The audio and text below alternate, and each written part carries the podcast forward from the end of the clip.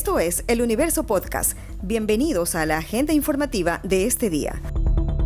Hoy es martes 26 de octubre de 2021. Lo saluda Juan Pablo Pérez. Organizaciones sociales participarán este martes en la jornada de protestas contra el gobierno nacional con reivindicaciones particulares, pero todas coinciden en exigir que se reduzcan los precios de la gasolina extra y del diésel.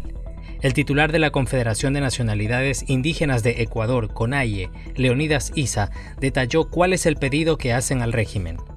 Creo que es de consenso absoluto en el tema del incremento al precio de los combustibles sobre un promedio que se congele, no solo que se suspenda, porque sino también con conceptos se puede estar en ese sentido engañando al pueblo ecuatoriano. Se eh, se congele en un dólar cincuenta el diésel y en dos dólares máximo el, la gasolina.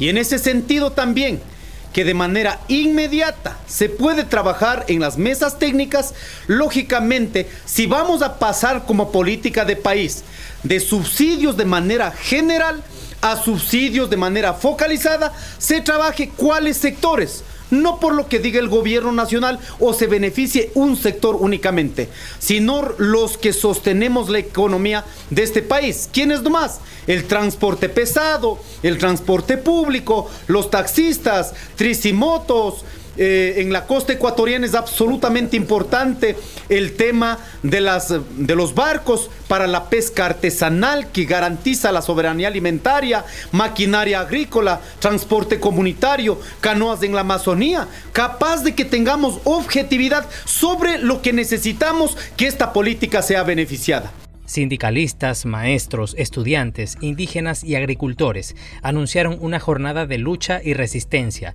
que prevé extenderse por los siguientes días y la intensidad de su manifestación dependerá de cómo responda el presidente Guillermo Lazo. El mandatario se refirió al operativo que se aplicará para evitar cierre de vías. Dentro del marco de la ley, dentro del respeto a los derechos humanos, tenemos la obligación de proteger a todos los ciudadanos libres, honestos de este país. Vamos a desarrollar todo un dispositivo para evitar el cierre de vías, para que impere la ley, porque el cierre de vías y el obstáculo al libre tránsito de personas y mercaderías está prohibido en la ley. Y por supuesto con la fuerza pública, con la Policía Nacional, vamos a imponer el orden. El Movimiento Nacional Campesino anunció que no protestará luego de llegar a un acuerdo con el gobierno, que le ofreció la entrega de la unidad de almacenamiento al gremio de Guayas y Los Ríos, la creación de 500 biofábricas de fertilizantes orgánicos de alto nivel científico y la creación de mercados campesinos en todas las ciudades del país. En los primeros días del inicio de la vacunación contra el coronavirus a infantes en Ecuador, se ha cubierto a más de 220.000 personas de entre 5 y 11 años, según el Ministerio de Salud Pública. La gerenta de la gestión del plan de vacunación del ministerio, Cristina Aldaz, recordó que para este grupo se usa la vacuna de Sinovac, que se aplica en centros educativos y en centros de salud, incluidos aquellos casos de menores que no estén estudiando. El ministerio recomienda que un mes antes de que se vacune a la niña o al niño contra la COVID, primero se complete el esquema regular de vacunas, o viceversa, pero Aldaz recordó que no es un requisito.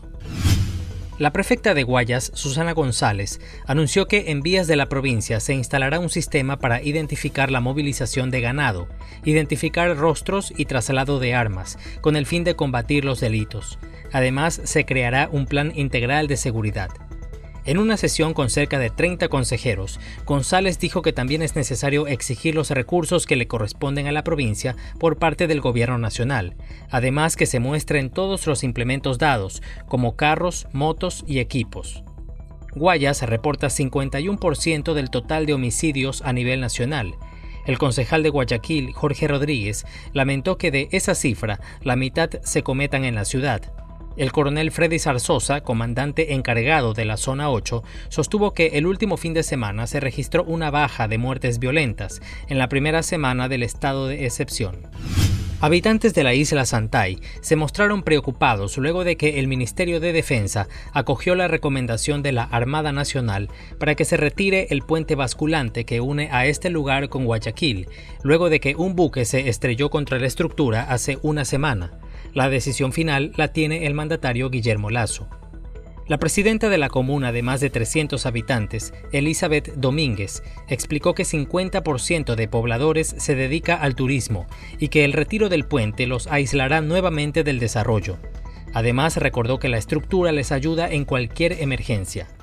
En un recorrido que realizó El Universo, se evidenció que la lona del velero del puente y parte de esa estructura están dañadas.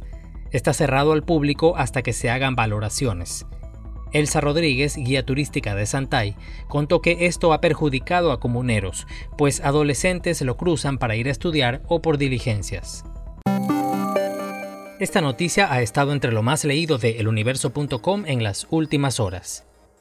La asambleísta Mónica Palacios del movimiento Unión por la Esperanza UNES y el legislador Salvador Quispe de Pachacutic presentarán ante la Comisión de Garantías Constitucionales y Derechos Humanos del Parlamento documentación que demostraría que el presidente Guillermo Lazo mantiene de forma indirecta bienes o capitales en paraísos fiscales en Panamá. Las denuncias se refieren a la supuesta existencia de la empresa Banisi en Panamá, la que según dijeron es de propiedad del mandatario y que el año pasado habría hecho el traspaso de acciones a sus hijos. La asambleísta Palacios aseguró que el gobernante mintió en la declaración juramentada para ser candidato presidencial, señalando que no tenía bienes en paraísos fiscales. Vamos a demostrar que Guillermo Lazo es un corrupto y que le mintió al país en su declaración juramentada para ser candidato de la República del Ecuador y también le mintió al país diciendo que no tiene bienes y capitales en paraísos fiscales. Y para eso tenemos toda la documentación para demostrarlo. Vamos a empezar con la Gaceta Oficial de Panamá, que significa el registro oficial de las resoluciones ante el gobierno panameño. ¿Y qué es lo que dice?